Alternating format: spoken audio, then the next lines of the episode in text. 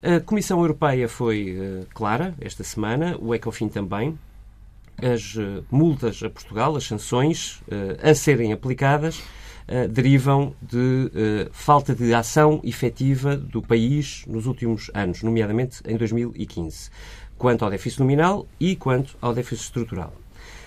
os avisos de resto foram feitos no passado. A pergunta é se o seu governo não devia ter feito um plano B. Bem, em primeiro lugar, muito obrigado. Uh, creio que o que se tem eh, passado com este processo das sanções uh, diz bastante, infelizmente, quer do que tem sido a, a prática seguida pelo atual governo, bem como da grande desorientação que existe em Bruxelas a respeito destas matérias. E, portanto, falo com à vontade de quem, ao longo de quatro anos, reduziu o déficit português eh, de uma forma significativa, eh, e não há ninguém que não tenha memória disso em Portugal, porque isso implicou, quer do lado tributário, quer do lado dos rendimentos das pessoas associados a pensões, salários e por aí fora, um esforço monumental. E Portugal foi dos países que, nesses quatro anos, justamente, mais reduziu eh, o déficit nominal, o déficit estrutural, o déficit primário, as várias medições que se podem fazer eh, sobre a saúde eh, das finanças públicas de um país. Eu não entendo esta conversa sobre sanções. Fui Primeiro-Ministro quatro anos, sou um razoável conhecedor destes dossiês e não entendo o que se está a passar.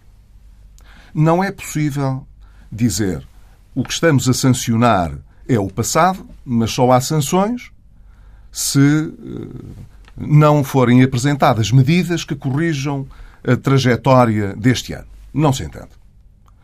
Ou a análise é sobre o passado e há multas, e as multas, caso tenha havido incumprimento, não têm nada a ver com a trajetória que está a ser seguida, ou o problema é a trajetória que está a ser seguida então não vale a pena estar a invocar o passado. A trajetória seguida também pode visitar mais ou menos conforto a quem decide na Comissão Europeia sobre a penalização. Mas as coisas têm de ser separadas. No que respeita ao passado, eu insisto, não houve incumprimento de Portugal. Nós tivemos uh, um déficit de 4,4% em 2015 esse déficit deve-se, no essencial, à resolução de um banco, que, diz a Autoridade Estatística Nacional, diz a Entidade Estatística Europeia, valeu 1,4 pontos percentuais do PIB.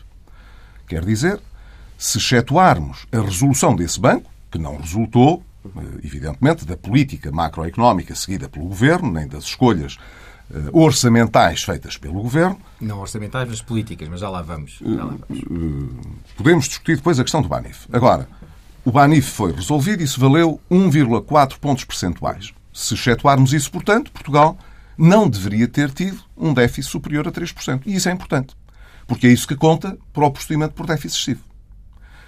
Ou há mais 3% de déficit ou não há. Se há mais 3% de déficit e isso representa um resultado que está relacionado com a estabilidade do sistema financeiro e não com escolhas de política económica e financeira do próprio governo, então não deve haver sanções. Hum, eh, deixe-me só acrescentar. Bruxelas fala de 3,2. Eh, Falam-se muitos números. Falam-se é falam muitos Fala-se de uma meta inicial de 2,7, que depois foi sendo corrigida e que o déficit acabou em 3,2 por causa de uma requalificação. Mas não é assim. Mas não é assim. Há muitas óticas de contabilização. Mas o que é importante para não confundir as pessoas que não são obrigadas a ser especialistas destas matérias e que nos ouvem, é que o que releva para efeitos de procedimento por déficit excessivo é o déficit nominal. Ou é mais 3 ou é menos 3. E o déficit estrutural também. Não, ajude-me um bocadinho a tentar uh, dar, luz, então. dar luz à situação e não uh, usar muitos números para baralhar uh, a situação e, e, as pessoas não perceberem o que se passa. O déficit excessivo é um déficit acima de 3%. Não interessa, para esse efeito, se tem medidas extraordinárias que não voltam a ocorrer, se resultou de injeções no sistema financeiro, não interessa. Ou tem mais 3 ou não tem. Se tem mais 3, tem um déficit excessivo. E, portanto, havendo um déficit excessivo, só se pode sair de déficit excessivo quando o déficit for inferior a 3. Ou não superior a 3, digamos assim. Esta é uma condição necessária. Não chega, mas é necessária. Se um déficit for superior a 3, por razões que têm que ver com o sistema financeiro, só há sanções, ou só deve haver um procedimento por sanções, se se verificar que o esforço estrutural feito pelo país falhou. Ora, Portugal foi dos países que mais esforço estrutural fez. Seja qual for a forma de medir, e ela não é transparente, os ministros das Finanças europeus estão de acordo quanto a isso. É o costume, há várias há, contabilidades. É há... difícil. Eu testemunhei isso todos os anos. Todos os anos estávamos à espera que a Comissão Europeia nos comunicasse o resultado do seu algoritmo, isto é, da maneira de fazer a conta, para a gente saber quanto é que podia muda. ser. Sim. Ora, isso tem dificuldade de ser operativo para os governos com eh, uma incidência tão fina quanto 0,1 ou 0,2, quando a própria calculatória nos escapa e pode variar. As eh, metodologias que são utilizadas têm variado e por aí fora. E, portanto, isso não é assim tão simples. Mas, seja como for, reparem bem, este é o meu ponto. Qualquer que seja a metodologia de cálculo do déficit estrutural, Portugal de 2010 a 2015 teve uma das reduções mais significativas de déficit estrutural muito superior à França, por exemplo. Como é que é possível vir dizer que a França fez um esforço efetivo para corrigir quando a redução que nós tivemos neste período de déficit estrutural foi muito superior à França? Há aqui qualquer coisa que não é transparente e que não está a ser uh, feita corretamente. Eu digo o que é que julgo que se passou. Nós tivemos um déficit, uh, não contabilizando a matéria financeira dos bancos, uma consolidação que houve eh, no perímetro da Caixa de Depósitos, bem como a resolução do BANIF, teríamos tido um déficit nominal de 2,8%. Se depois, numa segunda linha de análise, se quiser saber, bem, mas então vamos ver qual foi o esforço estrutural que foi feito, esse esforço foi imenso.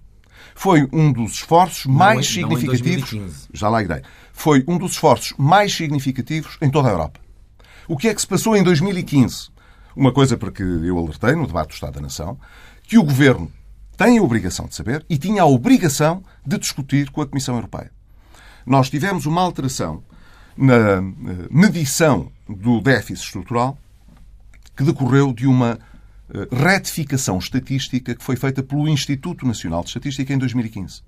Em 2015, o INE veio dizer, uma coisa que na altura, ainda enquanto Primeiro-Ministro, me motivou um comentário desafiador, dizendo que o INE não podia vir eh, proceder na maneira como procedeu, sem dar uma explicação pública ao país do que é que se tinha passado. No final do primeiro trimestre de 2015, o INE veio dizer, afinal, a recessão em Portugal em 2012 foi maior. Três anos depois veio dizer, não, a recessão não foi de 3,3%, foi de 4%. O que significa, portanto, que o valor do PIB foi mais baixo do que aquele que se estimou na altura. Sim. Portanto, o denominador Ora, mudava. o denominador mudou e, portanto, toda a série do PIB mudou e esta alteração foi uma alteração na maneira eh, de contabilizar, digamos assim, de fazer a conta, transformou aquilo que iria ser uma melhoria do déficit estrutural numa deterioração do déficit estrutural. Mas isso não correspondeu a qualquer alteração de política. Quer dizer, nós fizemos exatamente as medidas que estavam previstas, o esforço foi aquele que dissemos que íamos fazer, que a Comissão Europeia disse que era importante que se fizesse e que se fez. Dr. Pedro Passos Coelho, deixe-me só anotar um ponto. Na altura em que apresenta o seu último orçamento, que é o orçamento de 2015, Nessa altura, o número de correção de déficit estrutural que estava no próprio orçamento era praticamente zero, creio não estar não. enganado, era 0.1, era, era menor, pelo menos, acho que isto é fácil de dizer, era o que era, do que estava deixe Mas deixe-me dizer, era o que era necessário para nós atingirmos o objetivo de médio prazo em 2015. Era exatamente o que era necessário. Uh, uh, mas houve aviso nem mais, nem menos. Não, não houve. Uh, está a fazer confusão com o programa de estabilidade. Não leva mal. Com o programa de estabilidade que foi apresentado em 2015. Mal, mas é, é seguido. Não, mas é? é preciso, é preciso recolecionar, porque é muito importante. São quando nós apresentamos, quando nós apresentamos, não é quatro meses, é bastante mais, porque isto passa-se em abril de 2015, enquanto que a apresentação do orçamento é em outubro de 2014. Portanto, eh, em bom rigor, são quase seis meses depois. É muito diferente. Mas é importante ter em conta que quando apresentámos o orçamento para 2015, esta correção do Instituto Nacional de Estatística não existia. Existiu depois, apareceu mais à frente. Quando nós estávamos no segundo ano de recuperação da economia, é que o INE veio fazer esta uh, correção. Uh, correção uh, não, não se discute. É... Com certeza que não, foi o que foi. O INE demorou uns anos a perceber que tinha contabilizado mal umas operações. Não o fez deliberadamente, como é evidente. Contabilizou como exportações para Angola o que tinha sido deslocalização de capacidade instalada, portanto, de investimento de Portugal para Angola. Mas permita-me que retome. É, é que nessa, se quiser, em abril de 2015, já o FMI e a Comissão Europeia diziam, em relatórios, nomeadamente em avaliação pós-programa que tinham que fazer sobre Portugal, que o ritmo da consolidação e das reformas tinham abrandado. Isso é verdade, havia essa crítica. Eu creio que e, essa aliás, crítica. colocavam a questão se não eram as eleições que estavam a influenciar. Que é o que acontece sempre, digamos. A... Eu acho que essa crítica era uh, exagerada e deslocada. Eh, e estava fundada apenas, é a minha sensibilidade, em duas matérias. Uma que tinha a ver com o facto de nós termos decidido em 2014, muito antes, portanto, das eleições, fechado o programa de ajustamento, fazer uma atualização do salário mínimo nacional, o que o FMI achou que era imprudente, que era excessivo, que era prematuro fazer, porque isso podia ter um impacto negativo sobre o emprego e, portanto, desaconselhou e estava eh, mal disposto pelo facto de, estando já fora de programa, não ter podido impedir uh, essa, decisão. do Governo, e uma segunda que tinha que ver com o facto de nós não nos termos conformado com a decisão do Tribunal Constitucional relativamente à contribuição que tínhamos aprovado sobre as pensões acima de 1.500 euros. O Fundo Monetário Internacional achava que nós devíamos insistir apesar do Tribunal Constitucional, pela terceira vez, ter inviabilizado qualquer alteração nas pensões, o Fundo Monetário Internacional queria que nós continuássemos essa uh, tentativa, voltássemos a insistir, coisa que eu disse imediatamente que não faria, a menos que existisse com o Partido Socialista um entendimento nessa matéria. Propus-me fazê-lo mesmo no ano das eleições.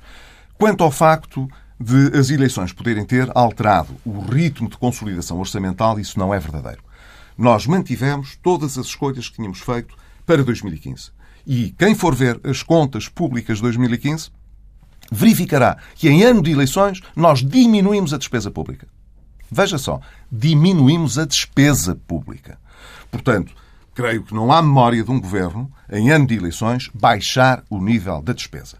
Dizer em cima disto que, portanto, não houve um esforço efetivo eh, e que nós tivemos um saldo estrutural pior do que tínhamos eh, registado oficialmente no ano anterior. No sentido inverso. Mas apenas porque houve esta alteração estatística, não nenhuma alteração de política, torna a decisão da Comissão incompreensível. Dizer que não houve esforço efetivo é incompreensível. Mas chama-lhe chama incompreensível. E é incompreensível porque Sim. só pode acontecer com a passividade do governo português. Então, e aí chegamos, chegamos então a essa pergunta. Diz que, é, é, que não fazem sentido a aplicação de sanções, mas ao mesmo tempo procura tirar alguns dividendos políticos ou dividendos políticos desta situação, responsabilizando o atual governo. É mas que... isso parece-me evidente porque o governo está a dizer que defende o resultado de 2015 para evitar as sanções, mas de facto não defendeu. Dilo agora, mas aceitou fechar com a Comissão, e estas matérias são fechadas com os governos, o ponto de partida para 2016 e mas aceitar. Como é, que, como é, que, sabe que o governo. Porque é assim com todos tentou... os governos. Sim, mas como é que sabe que não tentou e que não deu os argumentos certos? Se tentou, está, Falou com está algum... à disposição do governo comprová-lo. Nós já fizemos Talvez perguntas ao Governo sobre isto. Pedro Passos Coelho falou não, com, não com alguém, com não conheço, Merkel? Com não alguém... conheço. Eh, a chanceler Merkel não faz parte da Comissão. Eh, não Sim, conheço, mas falou-se, faz parte... Não, eh, não, parte do PP? Exatamente. Não conheço nada que o Governo tenha vindo a público para demonstrar o esforço que fez junto da Comissão para defender as contas. Portanto, a retórica política do Governo é cínica. Diz, nós eh, estamos à vontade porque não concordávamos com a política que era seguida. Mas achamos que é injusto estar a aplicar sanções pela política que foi passada, porque o Governo fez o possível por cumprir. Também era pedir que o Governo Mas não defendeu. um elogio entre o Governo, era complicado. Não, não se trata de nenhum elogio. Trata-se de usar os argumentos técnicos que existem e que bem. estão à disposição para explicar à Comissão que houve eh, eh, de facto, uma ação efetiva. O que é que, e houve. O que é que o preocupa mais? A situação orçamental eh, do país nesta altura ou a situação do sistema financeiro? Porque são duas corridas paralelas, digamos assim, mas que podem Vamos lá ver, a mim preocupa-me sobretudo, a mim preocupa sobretudo o facto de o país, eh, em função da condução eh, macroeconómica que está a ser feita, das opções que foram tomadas pelo novo governo, não estar a fazer aquilo que deve para pôr o país numa trajetória de crescimento sustentável e de criação de emprego. Isso é o que me preocupa mais. Eh, as opções é orçamentais. é uma visão de prazo, as, eh, não é de curto prazo. Mas, mas é muito importante, mas é muito é importante. É certamente, mas do ponto de vista nós orçamental... corrigimos, nós hum. corrigimos desequilíbrios uh, muito cavados uh, uh, no passado recente. sem isso, não conseguiríamos ser um país com confiança para crescer no futuro. Mas que não está mas isso, não, mas isso uma não chega. desse equilíbrio. Mas isso não chega. O país, ao longo de muitos anos, acumulou uma dívida muito grande, quer no setor privado, quer no setor público, e devia estar numa altura em que o Banco Central Europeu tem uma política monetária em que, no fundo, alivia uh, o fardo uh, em juros dos devedores, nós devíamos estar a substituir dívida cara por dívida mais barata e a desendividarmos. E estamos a fazer o contrário. Portanto, mal o, o Banco Central Europeu tiver de corrigir a política monetária, nós ficamos esganados. Ora, isso a mim preocupa-me, porque o país já passou por uma fase de grandes dificuldades e devíamos estar a fazer tudo para evitar voltar a passar por grandes dificuldades e estamos a fazer o contrário a sua daquilo resposta que à minha pergunta é preocupam mais a situação orçamental deste ano e os sinais para os próximos do que a situação do sistema financeiro? O sistema financeiro reflete, de alguma maneira, a situação do país. Foi assim em 2011 e é assim hoje. Em 2011, nós tivemos o país à beira da bancarrota e o sistema financeiro à beira da insolvência.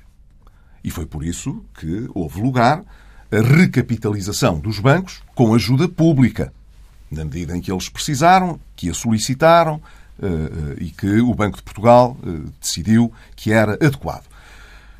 Isso não impediu, no entanto, os bancos, como o país, de manter desequilíbrios de estoque, digamos, de, de, de problemas, de dívidas acumuladas muito grandes. Sim. Mas os bancos, tinha os, tinha os, os bancos durante muito tempo tinha os 12 mil milhões de euros para gastar, havia essa linha de 12 mil milhões de euros para recapitalizar a banca. A certa altura uh, instalou-se a ideia de que só tinha sido usado metade ou um pouco mais de metade desse valor, porque os bancos afinal não precisavam. E deixou-se passar a ideia de que, o, que a situação dos balanços dos bancos não era assim tão má como noutros países, nomeadamente a Irlanda, a Espanha e a própria Grécia. A verdade é que, é chegados é aqui, a verdade é que chegados aqui, o que se percebeu é que, além do problema no BES, e no Grupo Espírito Santo, que não é, não é bancário. Tínhamos a Caixa Geral, que não foi recapitalizada, que teve, aliás, que pagar juros sobre o empréstimo uh, que foi feito ao Estado. Portanto, não houve uma recapitalização houve, da Caixa. Houve, houve. Houve, uma, não houve, uma, houve um empréstimo do Estado, houve um empréstimo da linha, não houve uma recapitalização. Vamos lá ver. Não houve. Se me permite, eu Sim. acho que é. Eu fiz várias perguntas numa, é, podemos parti-la em É, é importante distinguir as coisas, e isso é hoje muito importante, sobretudo porque eu tenho ouvido eh, uma retórica por parte do governo que é incendiária em relação ao sistema financeiro e que só procura criar nas pessoas a convicção de que o governo herdou uma situação caótica na banca que impede hoje o país de crescer então vamos por eh, e o governo de fazer aquilo que gostaria. Vamos por fatias. E isso não é verdade. Os 12 mil milhões Bom, de euros, primeiro. Nós que tivemos, é foram usados? nós tivemos eh, um envelope financeiro de 12 mil milhões de euros para aplicar na banca. Na altura, havia quem na banca entendesse que em vez de propiciarmos uh, uma injeção de capitais nos bancos que precisassem de reforços de capital, devíamos constituir um bad bank. Uhum. Para quê? Para quê? Para quê? Para, em alternativa à, capitalização dos bancos, tirarmos dos bancos os ativos uh, que têm pior desempenho, digamos uhum. assim, e que tornam mais difícil que os bancos forneçam a liquidez adequada eh, à, às empresas, à, à economia. Essa opção não foi seguida. E porquê é que não foi seguida? É importante uh, recordá-lo. Porque na altura, segundo o próprio governador do Banco de Portugal, isso exigiria um volume financeiro a alguns entre 40 a 50 mil milhões de euros. Não era para meter nos bancos era para garantir a limpeza dos balanços dos bancos. Isso é muito mais do que o para... crédito mal parado que é estimado hoje. É verdade, é verdade, mas é isso tem... é verdade, mas isso tem uma explicação, sabe qual é? É que nestes quatro anos os bancos fizeram a limpeza dos seus balanços e limparam praticamente 20 mil ou um pouco mais de 20 mil milhões de euros. Uhum. Olha, a Caixa andou a limpar por erros do passado, aí sim, como nos outros bancos, por erros do passado, isto é, política de crédito concedida até 2010. A Caixa Geral de Depósitos limpou para aí 5 mil milhões de euros, um pouco mais de 5 mil milhões de euros, do seu balanço. O Milénio deve ter limpado à volta de 7 mil milhões. Eh, o novo banco estará agora a atingir perto de 5 mil milhões também, e por aí fora. Certo. Portanto, eh, os bancos, durante estes anos, Foram fazendo essa limpeza foram fazendo e melhoraram a sua situação. Repare, não pioraram. Melhoraram a sua situação. Portanto, o sistema financeiro nos casos em que não tínhamos, foi possível, o BES e o BANI. já lá vamos. Eh, Em 2011, o sistema financeiro estava à beira da insolvência, praticamente, porque o país estava à beira da bancarrota também. Agora não está. Mas tem problemas. Tem, como o país, tem uma dívida muito grande, privada e pública. Uma parte dessa dívida está nos bancos. Deixe-me só faz- fazer esta pergunta. Porque é então, que nos 12 valor. mil milhões Antes dos 12 mil milhões, mas se percebeu que era preciso um valor, um pacote de 40 mil milhões. não o tínhamos. E não era simples. possível renunciar? Eu, peço Eu sei que desculpa não havia. estar a antecipar a sua eh, resposta à sua pergunta. Mas debateu, essa questão foi debatida, inclusive, com a Troika. Não é preciso debater. Isso não tem, não tem debate possível. Se no dia em que tomei posse entendesse que precisávamos, em vez de 12, de 40 ou 50 mil milhões, isso obrigava a ter um segundo programa. Quer dizer, eu teria a dizer este programa não é adequado, ainda não o comecei a executar e nós precisamos, precisamos é de um mal tinha sido começado eh, a executar, isso, não é? precisamos de um som de resgate. Sim, precisamos de um som de resgate. O que aqui está não chega. Isso levantava dois problemas. O primeiro era o de saber se eh, alguém nos ia emprestar mais 30 ou 40 mil milhões. Sendo certo que essas opções tinham sido ponderadas antes nas negociações do governo eh, Foram? do Partido Socialista. Foram, foram. Com o Fundo Monetário Internacional e com a Comissão Europeia e essa hipótese foi descartada.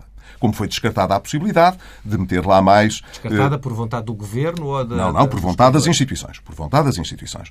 Eh, Como foi descartada a possibilidade de eh, ter no envelope financeiro mais 20 ou 30 mil milhões de euros públicas. que eram necessários para as empresas públicas, por opção também externa. Quer dizer, Portanto, foi um havia, pacote minimalista, havia duas assim. preocupações do lado das instituições eh, internacionais. Um, não emprestar um volume financeiro que fosse superior àquele que o país pudesse pagar, porque senão punha-se o problema da sustentabilidade da dívida. Eh, E repare, nós eh, Sim, tiraria a dívida pública para 170 para valores nesta altura. muito elevados. E aí seria difícil acreditar que o país fosse capaz de solver as suas responsabilidades. Por outro lado, as instituições tinham também a preocupação de deixar os incentivos para que alguma coisa mudasse. Isto é, para que alguma coisa mudasse nas empresas públicas e o Estado fizesse as privatizações eh, que eram necessárias. Se houvesse lá dinheiro para impedir isso, o Estado continuaria a ser ineficiente e a manter o setor empresarial como estava e ele dava um prejuízo. Para citar eh, o Sr. muito- Schäuble, era uma, um incentivo para que uma, uma pressão e um incentivo para que isso acontecesse. Isto é, que o Estado se regenerasse mais depressa. Não tenho dúvida que foi assim. Não tenho dúvida que foi assim que as instituições analisaram o problema. Portanto, essa opção não se colocava, primeiro porque nós dificilmente acederíamos a mais 30 ou 40 mil milhões de euros, por um lado.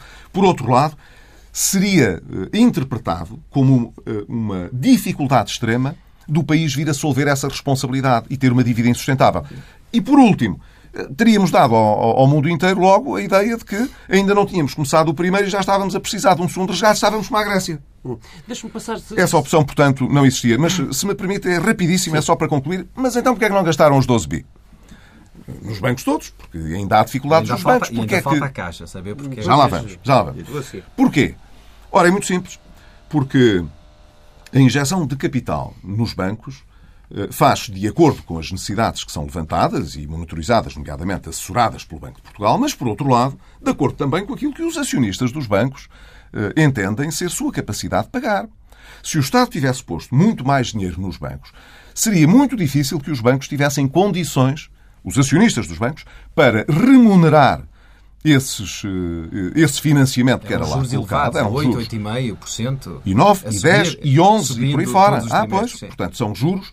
O Estado, até eh, julho ou agosto de 2015, tinha encaixado pelo período todo mais de 1.100 milhões de euros de juros só. Quais 400 da Caixa Geral de Depósitos. Com certeza, porque a Caixa representa 30% do mercado. Portanto, hum, eh, eh, nós, se tivéssemos colocado, forçado, mais dinheiro dentro dos bancos, praticamente o que estaríamos a fazer era a criar condições para os nacionalizar, porque os seus acionistas não teriam capacidade nem para remunerar esses financiamentos, nem para recomprar os seus bancos, digamos assim. Não foi uma gestão política, foi Não. uma gestão que teve a ver. Nós, como eu disse na altura, não queremos ficar com os bancos eh, no colo. Nós estamos a pôr capital público no banco, emprestando dinheiro, esperando que ele seja devolvido com juros. Não estamos a querer sentar-nos como acionistas dos bancos e ficar com os bancos na orla pública. A Caixa de Depósitos. É o que eu ia passar para de 2011 para 2015. Um, eu julgo que foi ainda no final de 2014 que o Dr. Pedro Passos Coelho deu uma entrevista, creio que ao Jornal de Negócios, não estou enganado, dizendo, nomeadamente, que estranhava... Foi uma redação que- aberta. Exatamente. E respondi a uma pergunta de uma, de uma jornalista, que, eh, onde disse que estranhava porque é que a Caixa ainda não tinha pago ao Estado Não. Os, eh, os 900 milhões que... Foi parecido, não, não foi exatamente Foi parecido. corrigir. Uh, isto tem duas questões, não é? Se entretanto percebeu e quando saiu, ou quando estava à beira das eleições, e uh, agora vou reconhecer, uh, venceu as eleições, mas acabou por não ficar uh, fazer o governo, se Não, percebia que ia deixar eh, eh, Eu, um por problema acaso, até para... fiz governo. O governo é que foi rejeitado no Parlamento. Foi derrubado no Parlamento. Se percebeu que ia deixar eh, esse problema de recapitalização da Caixa para fazer. Acrescento que já não havia, a legislação europeia já não era a mesma, portanto, poucos não eram Houve aqui um período de tempo uma possibilidade de tempo. Ora bem, a Caixa Geral de Depósitos eh, tem até eh, meados de 2017 para devolver os cocos ao Estado. Os cocos foi o dinheiro que eh, o Estado Capital emprestou, contingente, sim, eh, capital contingente que o Estado eh, emprestou à Caixa. É o único banco que ainda não pagou. Não está, portanto, em incumprimento. Não está em incumprimento. Mas isto é importante dizer-se. Segundo, Mas é o um mais banco, atrasado. É o um banco, o banco foi alertando que teria dificuldade com o seu modelo de negócio de fazer o reembolso desses cocos. Para isso, o banco precisa de vender ativos, precisa eh, de melhorar o seu desempenho, eh, e isso, de acordo com o plano de negócio, estava-se a revelar difícil. O E eu disse na administração da altura, Caixa disse-lhe isso assim. Foi dizendo isso ao governo. não disse a mim, mas informou o governo e isto era conhecido. Eh, Foi respondendo a uma jornalista do Jornal de Negócios que eu disse que me preocupava que houvesse essa dificuldade da Caixa em reembolsar os cocos ao Estado. Mas a minha convicção é que a Caixa eh, tinha à sua disposição ainda operações que podia realizar, quer na área eh, internacional, quer ainda no mercado doméstico, que ajudariam a eh, resolver esse problema. Claro que a Caixa tem um problema que tem muitos outros bancos portugueses, que é um problema de rentabilidade. E esse problema vem agravado pela política de baixas taxas de juros que está a ser seguida pela eh, política monetária do Banco Central Europeu. E é isso que está agora a constituir uma pressão maior sobre todos os bancos portugueses, bem como sobre os bancos italianos, Sobre sobre, todos. todos os bancos que têm eh, de digerir no seu balanço muitos empréstimos que concederam no passado de duvidosa rentabilidade. E hoje pesam muito nos seus balanços.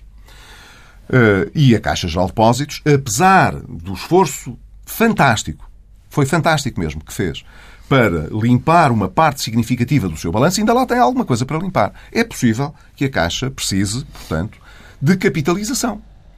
E se eu fosse Primeiro-Ministro, estaria a fazê-la. É tão simples quanto Antes isso. disso, não, se- não, E não, Agora, não se tornou evidente que isso era necessário. Isto é, em Não. 2014 e 2015. Não há, não há nenhuma necessidade de antecipar eh, decisões eh, que podem ter custos relevantes mesmo para, outros, para, o, para o resto do sistema financeiro. Se houvesse um incumprimento, se estivéssemos no limite para tomar essa decisão, mas não há nenhuma razão para estar a antecipar eh, capitalização que pode ser feita mais tarde. A Caixa Geral de Depósitos A é importante. é um banco mais É capitalizado, importante é um banco que pode emprestar a mais. Caixa ou melhor. Geral de Depósitos cumpre todos os rácios Todos. que estão estabelecidos. Portanto, vamos cá Certo, entendermos os- sobre Os isso. rácios serão mais difíceis a partir do final deste ano. Sim. Imposição Quando? de reguladores. Com certeza. Caixa, é? E por e, isso, portanto, a antecipação não é faz um sentido. e por isso uma é, não, não faz. Não, não faz. Faz sentido este ano. Certo. Porque foi agora que eh, o banco supervisor, o Banco Central, veio dizer que o rácio de capital do banco deveria ser um bocadinho maior. Isso é um bocadinho maior. Mais 600 tem de ser reforçado. até ao final do ano. Tem de ser reforçado.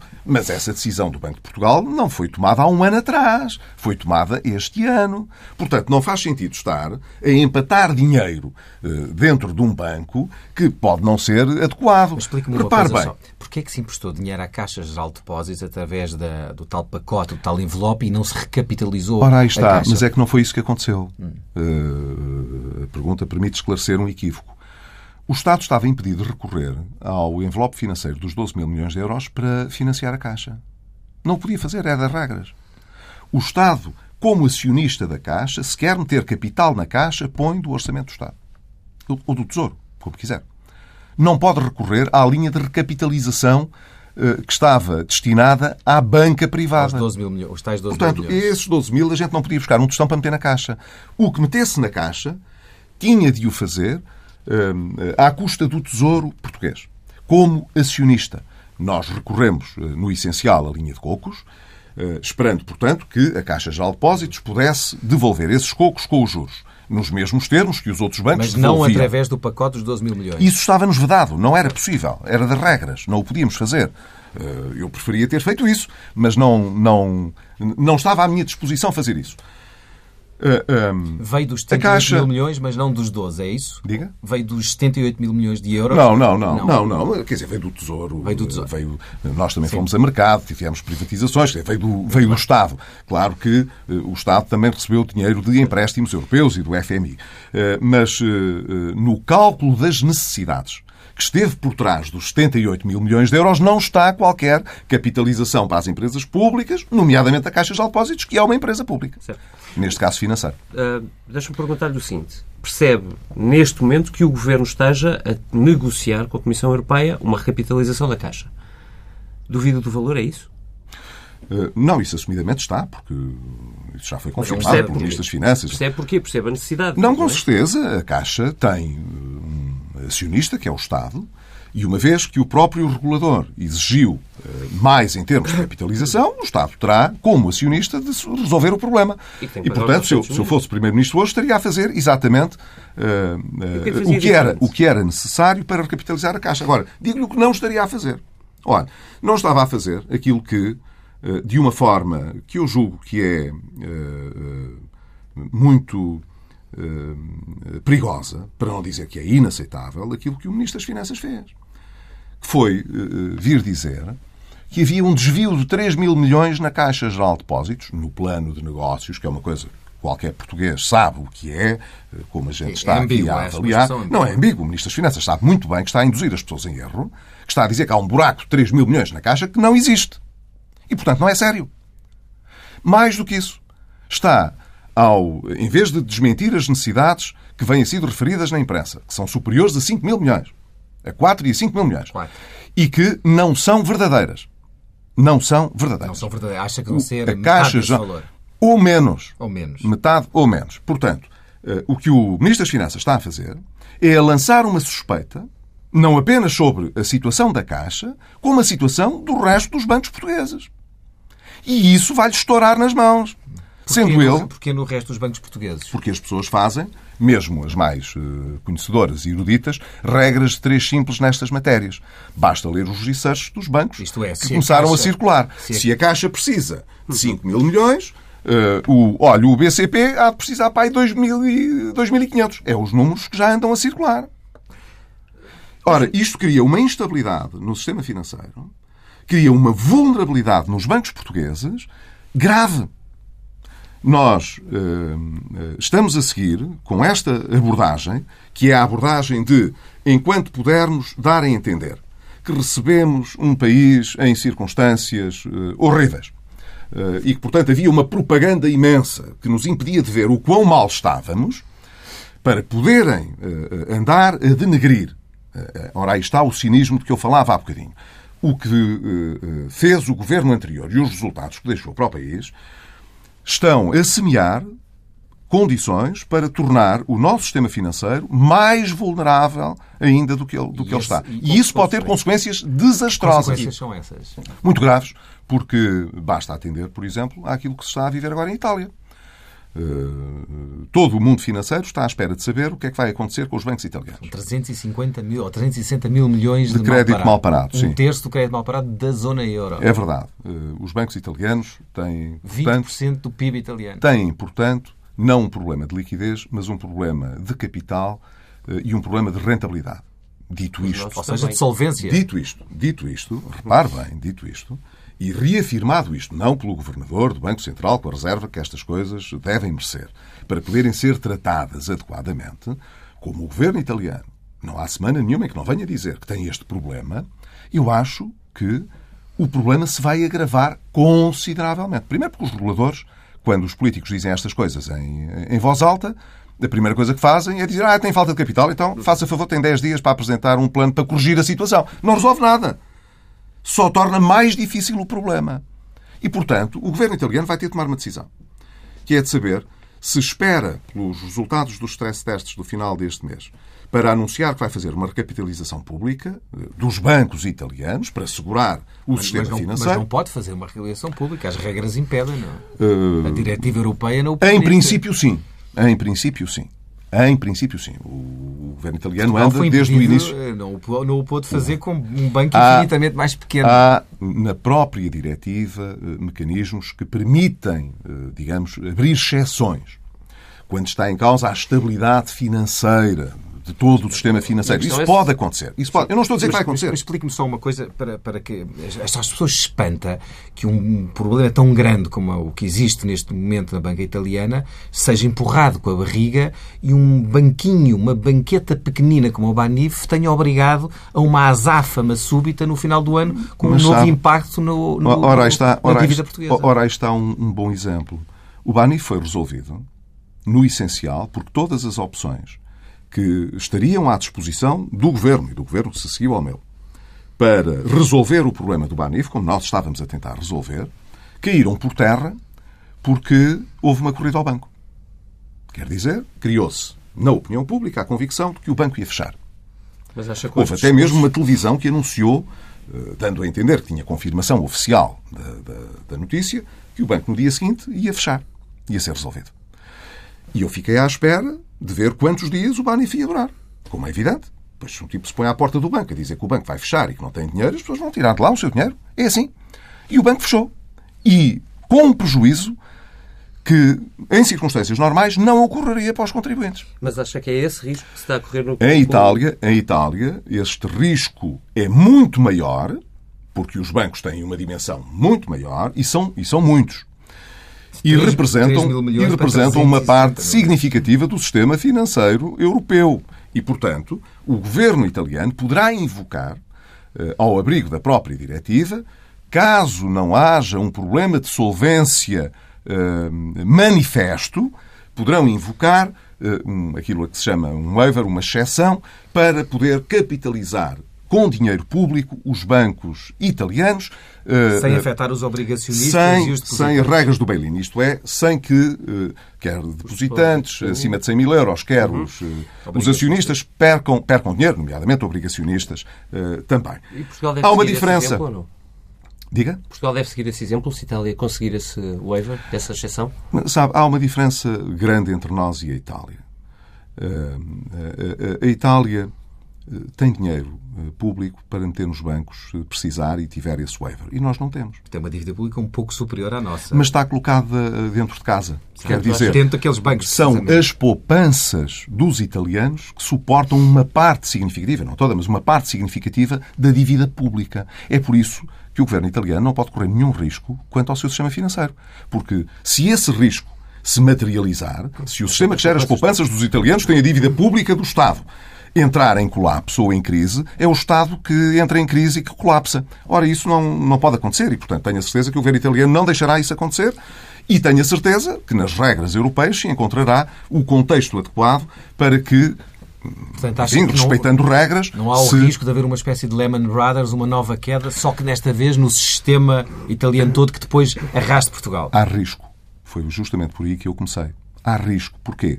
Porque uma vez que alguma coisa vai ter de acontecer em Itália, e vai, eh, cumprindo melhor as regras ou pior, eh, mas isso vai acontecer, Há, porém, uma diferença da Itália para nós. É que a Itália tem dinheiro para meter nos bancos e nós não temos O que é dinheiro que para meter nos bancos. acontece se houver contágio? Uh, se houver um contágio, nós teremos de pedir dinheiro para meter nos bancos, porque não temos. É tão simples quanto isso. Pública E não é, no- e não é em mercado Mas que se vai levantar é esse dinheiro. Não. E está a falar de segundo resgate, portanto, na prática é isto. Estou a dizer que há riscos muito sérios que estão a ser corridos eh, nesta altura com estas políticas. Eh, Portugal tinha, até aqui há um ano, eh, uma imagem externa muito definida. Era um país muito determinado que, apesar de desequilíbrios graves que se acentuaram durante muitos anos, estava a corrigi-los. E a corrigi-los é aquela ideia do copo meio cheio ou meio vazio. Quando eh, parecemos eh, gente disciplinada, que, está consciente dos seus problemas e que está apostada em corrigi-los e que mostra resultados, eh, os investidores tendem a ver o copo meio cheio e a achar que ele vai enchendo. Aqueles É um que problema olham. de percepção só ou é um problema Não, é- substantivo? é, é um problema mais difícil do que o da percepção, porque o Governo tem dado, objetivamente, eh, razões para que as pessoas não tenham muitas dúvidas do caminho que está a ser seguido. E o caminho que está a ser seguido aumenta as vulnerabilidades Sim, do país. a execução orçamental até maio, creio, são os últimos dados, parece em linha com, Parece. com aquilo que está. Eu usei a expressão parece, mas. Vai falar quiser, dos pagamentos em atraso na saúde, Parece. 164 milhões, o IRS, as devoluções do IRS. Apesar desse, disso, não, não são esses dois valores que farão descambar assim de forma tão Parece. E o orçamento, O- o déficit pode ficar abaixo de 3% pela primeira vez. Eh, pela primeira vez. Espero bem que tenha razão e que sou- o, diz- o déficit fique abaixo dos 3%. eh, E eu, que andei destes anos todos a lutar para que isso acontecesse, ficarei muito satisfeito, não é pelo facto de ser um governo socialista, eh, que eh, me levará a lamentar um bom resultado. Pelo contrário, eh, ainda me sobrarão muitas razões para poder dizer eh, que constitua uma alternativa melhor do que este governo. Mas cada vez eh, acredito menos nesse resultado. Porque as pressões orçamentais são imensas. Quer dizer, este governo está a funcionar com menos dinheiro do que nós tínhamos em 2015. Está a funcionar Porquê? com menos dinheiro. Com menos dinheiro disponível para eh, eh, investimento.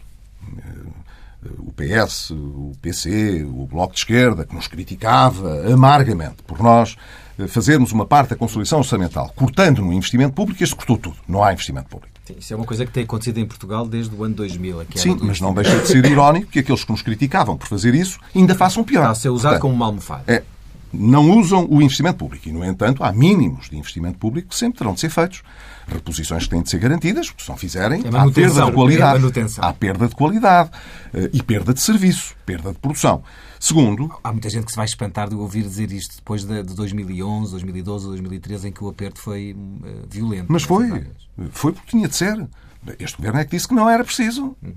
Mas afinal é, porque eh, ainda cortam mais do que nós num investimento público. Agora, repare, no- na despesa de funcionamento, uma vez que decidiram fazer a reposição salarial toda durante um ano, eh, mas não aumentaram as dotações eh, dos programas orçamentais, na prática o que se está a passar é que, dado que se paga mais salários, tem-se menos dinheiro para o resto. Entre 2009 e 2013 o investimento caiu 15 dos 20 trimestres. Portanto, foi de facto... E se contarmos de 2000, é todos os anos tinha havido uma queda do investimento. É verdade, eh, o investimento público, o investimento na totalidade não foi assim. Não foi assim, o Eh, público. recuperou bastante desde 2013 e só agora é que está a afundar e a afundar rapidamente. Mas deixe-me perguntar, se acha isso, porquê é que acha que chegamos a maio e a execução orçamental continua a mostrar-se em linha com o Estado orçamental? Eh, Estou eh, a dar-lhe conta eh, de que não acredito nos resultados desta execução porque despesa está a ser adiada, simplesmente adiada, chutada para a frente. E, portanto, as pressões que existem seja, para quem está saúde. habituado a gerir orçamentos, e eu não fui é Ministro das Finanças, mas sei muito bem o que foi a dificuldade dos Ministros das Finanças a resistir nestes anos às pressões de todos os ministros, de toda a máquina pública que precisa de gastar dinheiro, e sei muito bem quais são as pressões que existem. Mas acha que é possível aguentar isto até outubro? Quando for apresentado o próximo Orçamento de Não Estado? sei, Isto é, é não um, sei, é um jogo, não sei. é um beco não, sem isso- saída isso- para o Governo. Repare, o aguentar em que termos? Aguentar no sentido de maquilhar as contas. Se isso existe, como diz, eu não tenho os números... Não se trata isso. de maquilhar, repare bem. O que se trata é de recorrer a expedientes. eh, aqui não há maquilhagem. Eh, os números estão todos lá. A gente olha para o Serviço Nacional de Saúde e vê eh, as dívidas outra vez a aumentar. 164 milhões Ah, até... É muito importante. Só, só em maio, os atrasados cresceram 70 milhões de euros no mês. Eh, até aí andaram a crescer à razão de 20 milhões. Nós andámos quatro anos a reduzir os atrasados e a pagar as dívidas e agora este governo já está a, a voltar à velha prática.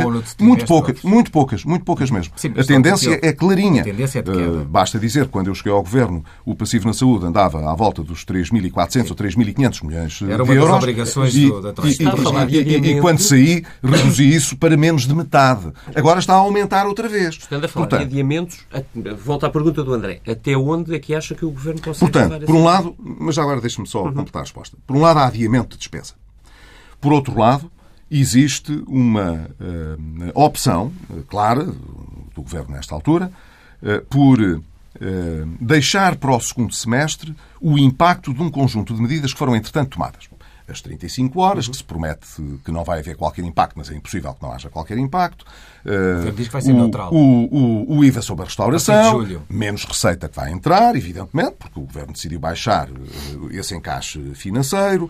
Há um conjunto de medidas. São duas. Há um conjunto. Duas, há um conjunto. Não há não, sabe? Há mais porque a atualização eu... salarial, a atualização salarial vai prosseguir no mesmo ritmo. Portanto, ainda faltam mais dois trimestres de aumentos salariais. Consiga, se fosse governo, teria este, este em quatro anos. Em quatro anos. Começaria foi agora. Disse, Sim, foi teria. aquilo que eu disse. Não, já tinha começado. Já, já. É? Eu já tinha começado em 2015 eh, e ia prosseguir até 2019. Foi isso que eu uh, disse com transparência aos portugueses. Imagine a política demagógica que eu fiz para as eleições. Ora, isso associado ao ritmo de crescimento da economia, que está a ser mediocre, eh, resultará numa dificuldade extrema em o Estado fazer o encaixe financeiro do lado tributário que é adequado. Não é só o investimento que está a afundar, eh, já começa a haver sinais de que o consumo também está a abrandar. E, portanto, as receitas fiscais vão ficar muito aquém daquilo que está estimado. E é isso que nesta altura deve portanto, preocupar. um déficit público mais elevado, mais os 2,2, talvez acima dos 3%? Eh, esse é o perigo, é o risco que estamos a correr. Uh, e quando ouvimos o Ministro das Finanças e o Primeiro-Ministro jurar que não vai tomar rigorosamente nenhuma medida, se isso não, uh, isso, isso, a mim parece, isso a mim parece conversa, conversa de uh, pura demagogia política, como quem está se... a preparar umas eleiçõezinhas daqui a uns meses e quer ter a certeza de que chega lá em boas condições. se estivesse, o que eu estou a dizer é que se estivesse, era isto que estaria a fazer. Se esses riscos não se materializarem, que ilação política, que conclusão política é que, é que tira para si? Eh, tendo em conta as críticas que está a fazer nesta altura? Tira alguma? Com certeza, é porque as minhas críticas eram desadequadas. Portanto, admite que existe essa possibilidade, elas eventualmente. Em teoria, sim, eh, mas está a ver, em teoria, eh, como o Dr. António Costa comprovou, as vacas voam. Dr. Pedro Passos Coelho, se voltar a ser Primeiro-Ministro, qual será o seu programa? Reverter as reversões? O meu programa continua uh, orientado com uh, uma preocupação central que é de conseguir uh, restabelecer confiança, confiança nos investidores, confiança nos contribuintes, confiança no país. Isso é crítico para nós podermos resolver os problemas de dívida que temos e para podermos, sobretudo, investir, dado que não temos capital para fazer investimento. Precisamos de investimento externo. Eh, esse investimento é crítico para criar emprego e para melhorar o resultado económico que nos permita desendividar ainda mais, privados e Estado, e, por outro lado, investir alguma coisa ainda mais para o futuro. Em segundo lugar, a poupança. É essencial dar incentivos uh, à poupança. A poupança bruta, pela primeira vez, teve um comportamento, um comportamento muito perigoso eh, e tivemos mesmo um primeiro trimestre com poupança negativa. Quer dizer, as pessoas, para sustentar o consumo, não lhes bastou os rendimentos que tinham, tiveram de ir aos seus depósitos. Sendo que Os alguns. também não remuneram nesta altura aí um incentivo. Não, isso não tem rendimento. Uhum. Portanto, eh, na prática, o que nós estamos a dizer é que, pela primeira vez, em muitos anos, as pessoas consumiram mais do que aquilo que os seus rendimentos consentiram. E isso é perigoso para o futuro. Eh, significa o seguinte: está mais ou menos comprovado que dentro da Europa, infelizmente, a mobilidade de capitais é muito mais reduzida do que se pensa.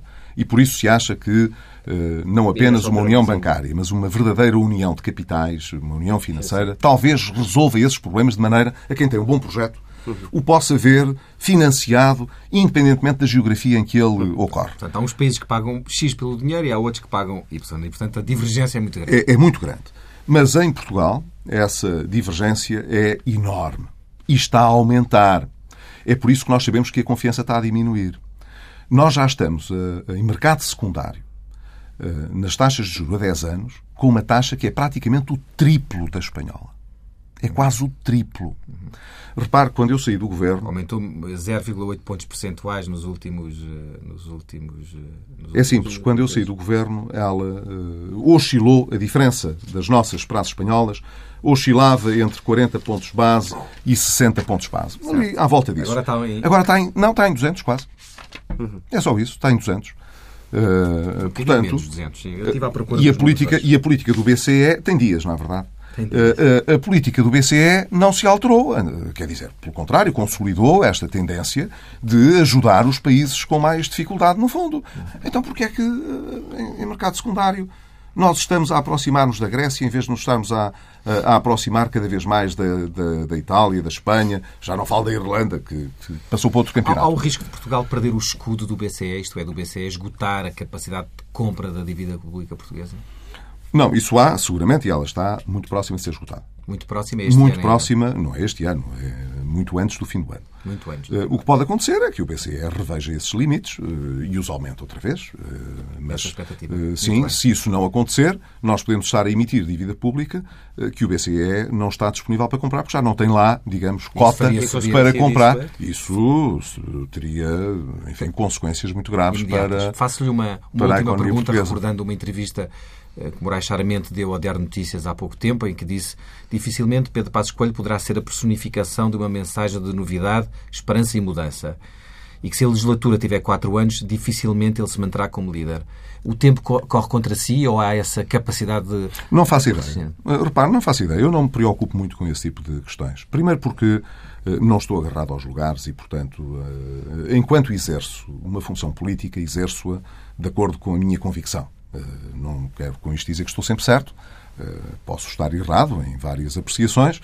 Isso depois eh, é o desempenho não e é o futuro. O e o futuro que o diz. E o professor Cavaco Silva também não, também não me parece que tivesse esse tipo de pretensões, porque é uma pessoa muito inteligente e um homem que deu provas ao longo da vida.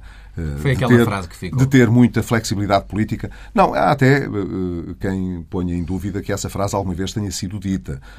E eu, que já fui vítima de coisas dessas, de coisas que se tatuam eh, e que se vendem eh, quase mitologicamente como verdades absolutas eh, não existiram e não existiram mesmo. É o caso, aquele da caso da, dos convidei os portugueses para emigrarem, disse aos portugueses que não podiam ser piegas e coisas desse género.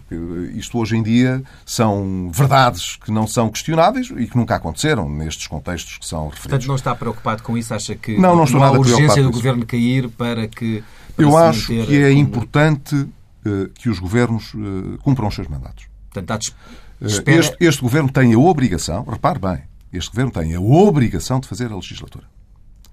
E se isso acontecer, derrubou, Pedro Passos Coelho mantém-se como líder do PSD? Isso veremos a tempo. Eu não faço profecias.